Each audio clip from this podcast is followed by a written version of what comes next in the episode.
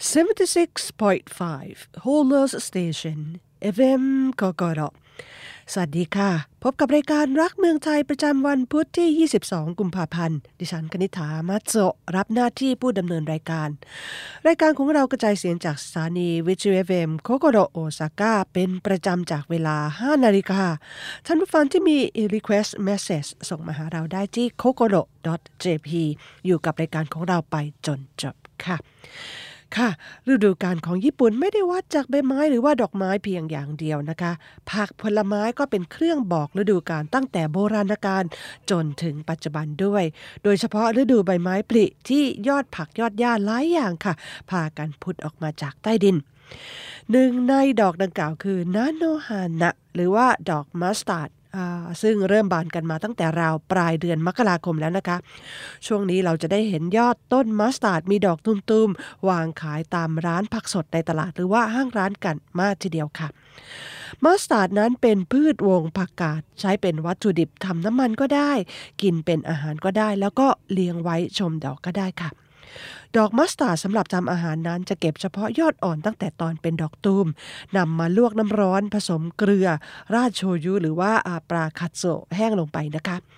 คลุกด้วยงาบดกับน้ำตาลทรายแล้วก็เกลือก็อร่อย ออกรสขมอ่อนๆ หรือว่าจะนำไปผัดกับปลากระป๋อง คลุกสปาเกตตี้ก็เป็นที่โปรดปรานของหนุ่มสาวค่ะ ข้อดีของดอกมัสตาร์ดก็คือมีเบต้าแคโรทีนที่ช่วยเผาผลาญไขมันในร่างกายได้มากกว่าพริกหยวกถึง 5 เท่า แล้วก็ยังมีวิตามินซีมากกว่าผักโขมถึง 3 เท่า ประกอบไปด้วยแคลเซียมโพแทสเซียม วิตามิน B2 ธาตุเหล็ก แล้วก็เส้นใหญ่ที่เป็นประโยชน์ต่อร่างกายนะคะค่ะวันนี้ก็ว่าจะไปซื้อดอกมัสตาร์ดก้านสั้น ๆ แพ็คมาในกล่องกระดาษเล็กๆ สักหนึ่งกล่อง แล้วก็เอายอดมาลวกน้ำร้อน โดยที่กินง่ายๆ ราดโชยุแล้วก็ปลาแห้งลงไปนะคะ หรือว่าจะเก็บไว้ท็อปปิ้งซุปมิโซะในวันรุ่งขึ้นก็ได้ถ้ากินไม่หมดค่ะ กินได้คุ้มค่าแล้วก็ไม่สร้างขยะนะคะท่านผู้ฟังที่อยู่ในญี่ปุ่นแล้วก็ยังไม่เคยกินเจ้าดอก 菜の花 นี้ลองซื้อมาทำกับข้าวกินสักครั้งหนึ่งค่ะ ก็เรียกได้ว่าดีกับสุขภาพมากทีเดียวค่ะ ใครแพ้ละอองเกสรปี 2023 นี้จะเป็นปีที่แย่ที่สุดในรอบ 10 ปี โดยเฉพาะในภูมิภาคแถบโตเกียวแล้วก็โอซาก้าค่ะ ยังไม่ทันเข้าฤดูใบไม้ผลิ คนจำนวนไม่น้อยรวมทั้งดิฉันก็มีอาการคัดจมูกน้ำมูกไหลเป็นน้ำกัดแล้ว แพทย์ผู้เชี่ยวชาญด้านภูมิแพ้บอกค่ะว่าปีนี้จะมีผู้ป่วยด้วยอาการแพ้ละอองเกสรเพิ่มขึ้นราว2เท่าในรอบ 20 ปี สาเหตุมาจากละอองเกสรโดยเฉพาะในภูมิภาคคันโต แล้วก็คิงกิ จะมีปริมาณมากที่สุดในรอบ 10 ปีค่ะแพทย์เชื่อว่าผู้ป่วยจะเพิ่มขึ้นโดยเฉพาะในกลุ่มหนุ่มสาว อาการเริ่มแรกจะมีน้ำมูก แล้วก็เจ็บคอเสมือนอาการป่วยด้วยโคโรนาไวรัสสายพันธุ์ใหม่ หากเป็นกังวลก็ขอให้รีบไปพบแพทย์คลินิกแห่งหนึ่งในย่านกินซ่ารายงานค่ะว่าตั้งแต่ต้นเดือนมกราคมเป็นต้นมา แต่ละวันจะมีผู้ป่วยจากอาการแพ้ละอองเกสรมาพบทุกวัน โดยเฉลี่ยทั่วประเทศญี่ปุ่นจะเข้าฤดูละอองเกสรปลิวว่อนกันจากราวกลางเดือนกุมภาพันธ์ แต่ว่าปีนี้เร็วกว่าเฉลี่ยราวกว่า 2 สัปดาห์ ผู้ป่วยส่วนใหญ่มีต้นเหตุมาจากละอองลูกสน ซึ่งแต่ละปีมีปริมาณจะขึ้นอยู่กับดอกตัวผู้ว่าจะสร้างละอองไปเกาะเกสรตัวเมียได้มากน้อยเพียงใดจากผลสำรวจของกระทรวงสิ่งแวดล้อมระหว่างเดือนพฤศจิกายนถึงธันวาคมปี 2022 ที่ผ่านมา พบค่ะว่าปริมาณการเกาะตัวของเกสรต้นสนในภูมิภาคคันโต โฮกุริกุ คิงกิ แล้วก็จูโกกุ สูงที่สุดในรอบ 10 ปี คาดว่าการปลิวของละอองเกสรก็จะมากขึ้นตามด้วยเช่นกัน เมื่อแยกตามจังหวัดแล้วละอองเกสรจะปลิวมากในโตเกียว คานากาวะ เกียวโต เฮียวโกะ แล้วก็จังหวัดใกล้เคียง โดยภูมิภาคคันโตจะเป็นสนฮิโนกิไซเปรสเป็นหลัก จากผลสำรวจของสมาคมแพทย์ด้านหูตากอจมูกทั่วประเทศและครอบครัวจำนวนราว 20,000 คน พบเขาว่าในปี 2019 มีผู้มีอาการแพ้ละอองโซนร้อยละ 38.8 เพิ่มขึ้นเป็น 2 เท่าของปี 1998 ที่เคยเท่ากับร้อยละ 16.2 และยังพบด้วยค่ะว่าผู้ป่วยเพิ่มขึ้นในคนในวัย 10 แล้วก็ 20 ปีอย่างเห็นได้ชัด ผู้ป่วยอายุ 10 ปีเศษ ในช่วงปี 1998 ที่เคยเท่ากับร้อยละ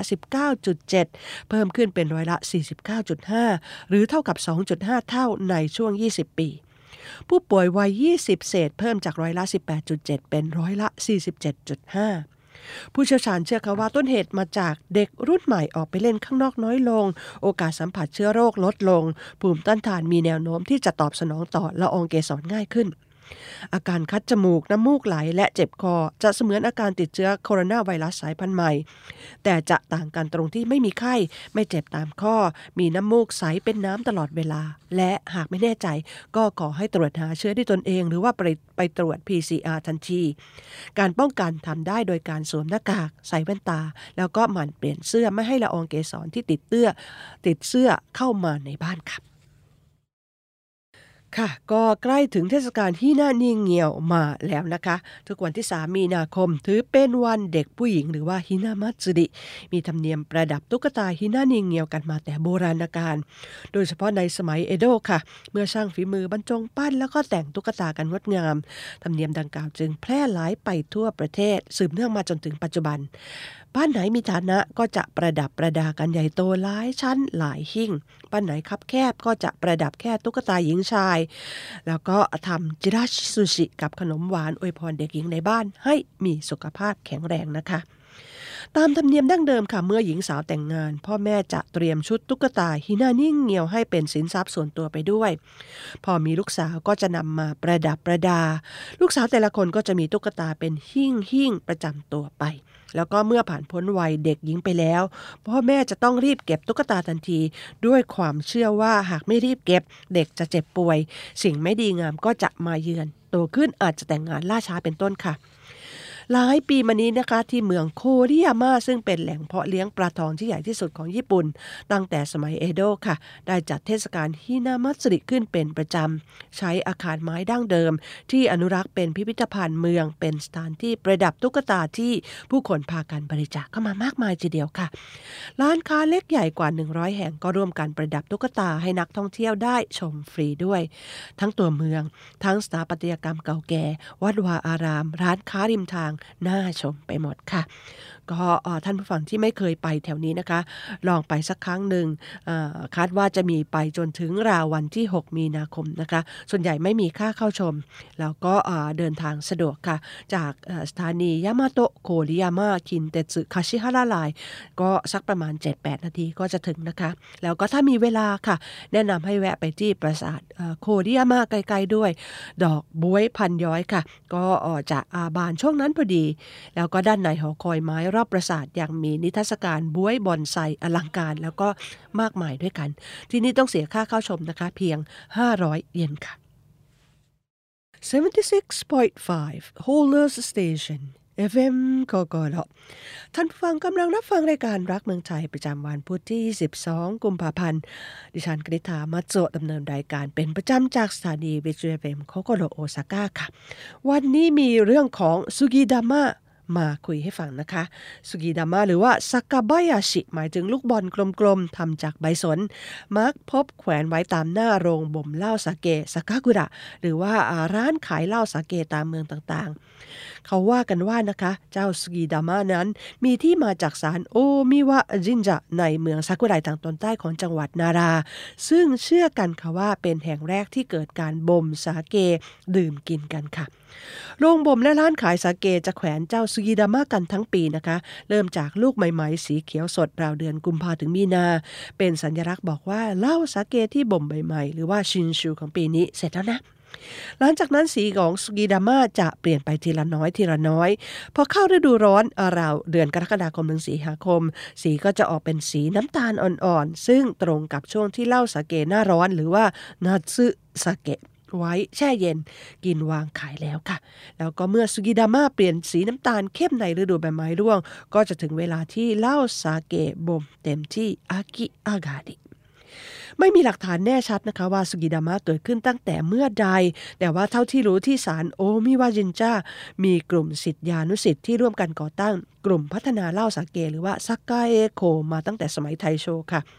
พวกเขาจะพากันมานมัสการเทพเจ้า ขอพรให้การบ่มสาเกสำเร็จลุล่วงไปอย่างดีทุกๆ เดือนพฤศจิกายน ทุกคนจะได้รับสุกิดาม่าทำเสร็จใหม่ๆ กลับไปประดับโรงบ่ม หรือว่าร้านขายเหล้าสาเกของตนกันในเวลานั้นค่ะ แต่ว่าความเกี่ยวเนื่องของสนสุกีที่เรียงรายในสารโอมิวะจินจาแล้วก็ยังเป็นเทพเจ้าประจำสารด้วยนั้น พบหลักฐานในบทกรอนมันโยชู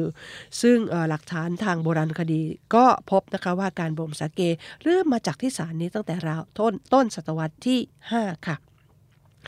การบ่มสาเกแบบดั้งเดิมจำเป็นต้องใช้ทั้งไม้สนมาทำถังทำไม้พายสำหรับกวนหัวน้ำเชื้อสด แล้วก็หัวน้ำเชื้อที่บ่มแล้ว เพราะว่าสนนั้นมีประสิทธิภาพในการฆ่าเชื้อโรคได้ดีค่ะ ทุกปีสารโอมิวาจินจาจะระดมกำลังช่วยกันทำลูกบอลซูกิดาม่ายักษ์ เส้นผ่าศูนย์กลาง 1.5 เมตร น้ำหนักราว 200 กิโลกรัม โดยใช้ใบสนจากต้นสนศักดิ์สิทธิ์ในสารพร้อมกับสั่งทำซูกิดาม่าขนาดเล็กสำหรับสิทธิานุสิทธิ์กลุ่มสกายโกอีกราว 550 ลูก ไว้แจกจ่ายหรือว่าส่งให้โรงบ่มสาเกทั่วประเทศนะคะ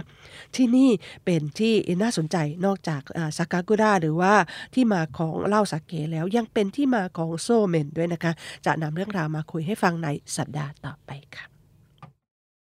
ผู้ไม่ประสงค์ออกนามบริจาคทองแท่งจำนวน 120 แท่ง รวม 60 กิโล คิดเป็นเงิน 528 ล้านเยนให้กับหมู่บ้านทาโนฮาตามุระจังหวัดอิวาเตะค่ะท่ามกลางสภาพการคลังที่ไม่ดีนักของส่วนการปกครองท้องถิ่นหลายแห่งในจังหวัดอิวาเตะภาคตะวันออกเฉียงเหนือของญี่ปุ่น จู่ๆก็มีผู้ไม่ประสงค์ออกนาม ติดต่อขอบริจาคทองแท่งน้ำหนักแท่งละ 500 กรัม รวม 120 แท่งให้กับหมู่บ้านทาโนฮาตามูระหมู่บ้านเล็กๆ ริมทะเลที่ชายฝั่งเรียงรายไปด้วยผาสูงในจังหวัดอิวาเตะค่ะ จากปากคำของนายซาสกิยาสุชิ ผู้ใหญ่บ้านได้ความค่ะว่าราวฤดูร้อนปีที่แล้ว มีผู้ไม่ประสงค์ออกนามติดต่อมาว่า จะบริจาคทองแท่งที่ซื้อเก็บไว้เป็นเงินสะสม อยากให้ทางหมู่บ้านนำไปใช้ประโยชน์ในการพัฒนา จากนั้นมาค่ะทางหมู่บ้านจึงเตรียมขั้นตอนการบริจาคอย่างถูกต้อง แล้วก็ได้แลกเปลี่ยนหนังสืออย่างเป็นทางการ เมื่อวันที่ 5 มกราคมที่ผ่านมา พร้อมรับมอบทองแท่ง 120 แท่ง น้ำหนักแท่งละ 500 กรัม รวม 60 กิโลกรัมแล้วก็เมื่อวันที่ 30 มกราคม ผู้ใหญ่บ้าน พร้อมผู้ไม่ประสงค์ออกนามคนดังกล่าว ได้พร้อมการเดินทางไปที่ร้านจำหน่ายทองแท่งแห่งหนึ่งในกรุงโตเกียว เพื่อแลกเป็นเงินสดในอัตรา 800 ขออภัยค่ะ 8,804 เยนต่อกรัม ได้เงินสดมาทั้งสิ้น 528.24 ล้านเยน หมู่บ้านทาโนฮาตามูรามีขนาดราว 156 ตารางกิโลเมตร ถือกำเนิดขึ้นเมื่อปี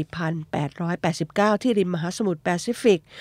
รอบๆ เรียงรายไปด้วยผาสูง แล้วก็ป่าที่ปกคลุมเขียวขจี ธรรมชาติยังสมบูรณ์ มีประชากรราว 2,900 คน เดินทางไปได้ด้วยรถไฟซันดิกูเทรน รถไฟกระบวนเล็กๆ ครั้งนี้เป็นครั้งแรกค่ะที่มีผู้บริจาคเงินจำนวนมากมายเช่นนี้ณจุดนี้ผู้ใหญ่บ้านให้สัมภาษณ์ค่ะว่าตั้งแต่เกิดมา ผมก็เพิ่งเคยเห็นทองแท่งมากมายเช่นนี้ สีของมันเปล่งปลั่งแล้วก็เมื่อยกดูก็พบว่าหนักโขทีเดียว เราจะนำเงินไปสมทบกองทุน ปรับสมดุลการคลังของหมู่บ้าน และใช้ประโยชน์เพื่อส่วนรวมต่อไปจากข้อมูลของนิฮงเคไซชิมบุนพบค่ะว่า ผู้ไม่ประสงค์ออกนามที่บริจาคทองแท่งจำนวนมากขณะนี้ ครั้งนี้เป็นผู้เกี่ยวข้องกับหมู่บ้าน ตั้งแต่ก่อนเหตุการณ์แผ่นดินไหวครั้งใหญ่ในภาคตะวันออกเฉียงเหนือของญี่ปุ่นค่ะ ค่ะ ก็ใกล้จะถึงพิธีรับฤดูใบไม้ผลิครั้งที่ 1272 ของวัดโทไดจิในนารา หรือที่รู้จักกันในนามของชูนิเย หรือว่าโอมิสุโตดินะคะพิธีชูนิเอเป็นพิธีดั้งเดิมของวัดโทไดจิ โดยพระสงฆ์จำนวน 11 รูปที่ได้รับการคัดเลือกจะมาร่วมสวดมนต์ชำระล้างบาปแทนผู้คนทั่วไปที่วิหารนิงัตซึโด รวม 14 คืน 14 วัน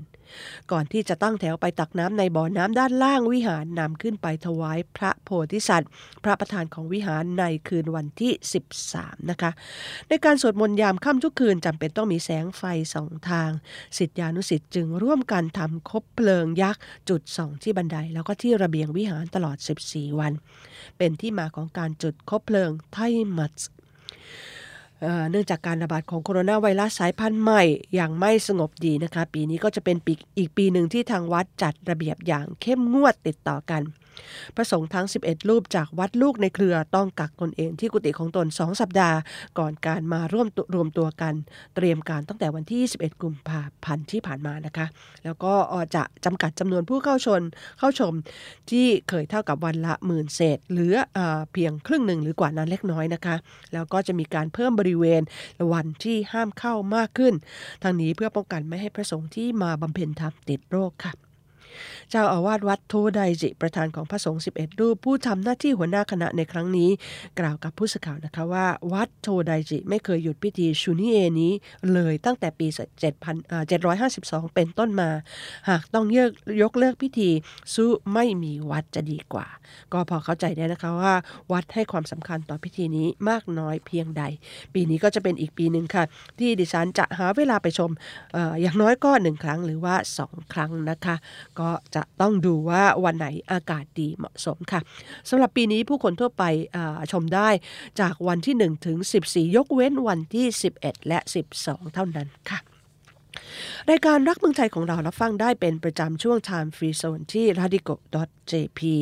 สำหรับท่านผู้ฟังที่มี Request Message ส่งมาหาเราได้ที่ kokoro.jp รายการรักเมืองไทยในวันนี้คงจะต้องขออำลาท่านผู้ฟังไปก่อนแต่เพียงเท่านี้ พบกันใหม่สัปดาห์หน้า สวัสดีค่ะ